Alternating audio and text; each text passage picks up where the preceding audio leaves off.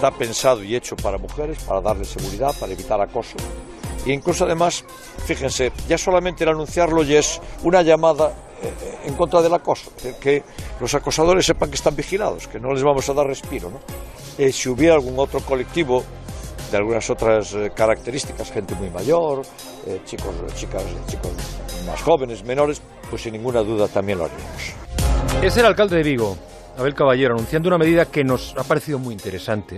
Desde el viernes pasado, los autobuses nocturnos de esta ciudad gallega incorporan la llamada parada a demanda.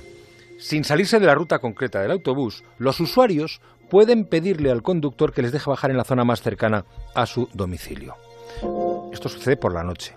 Y esta parada a demanda va destinada fundamentalmente a las mujeres con la intención de evitar situaciones de acoso o agresión sexual, ya que las usuarias podrán apearse más cerca de su casa, reduciendo así los riesgos. En vez de detenerse en la parada, le dices al conductor, bueno, allí un poquito más allá de esa esquina me pilla dentro de la línea, me pilla mejor. Esta medida está también en estudio en los autobuses municipales de las tres capitales vascas y en alguna ciudad eh, catalana como Tarrasa.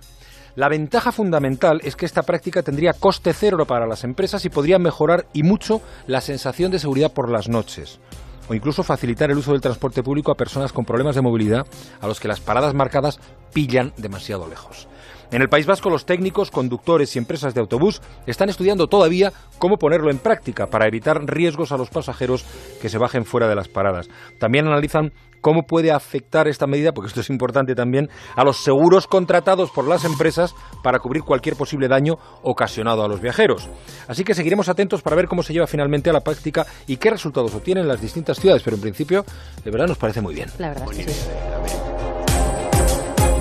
Más de uno. Juan Ramón Lucas.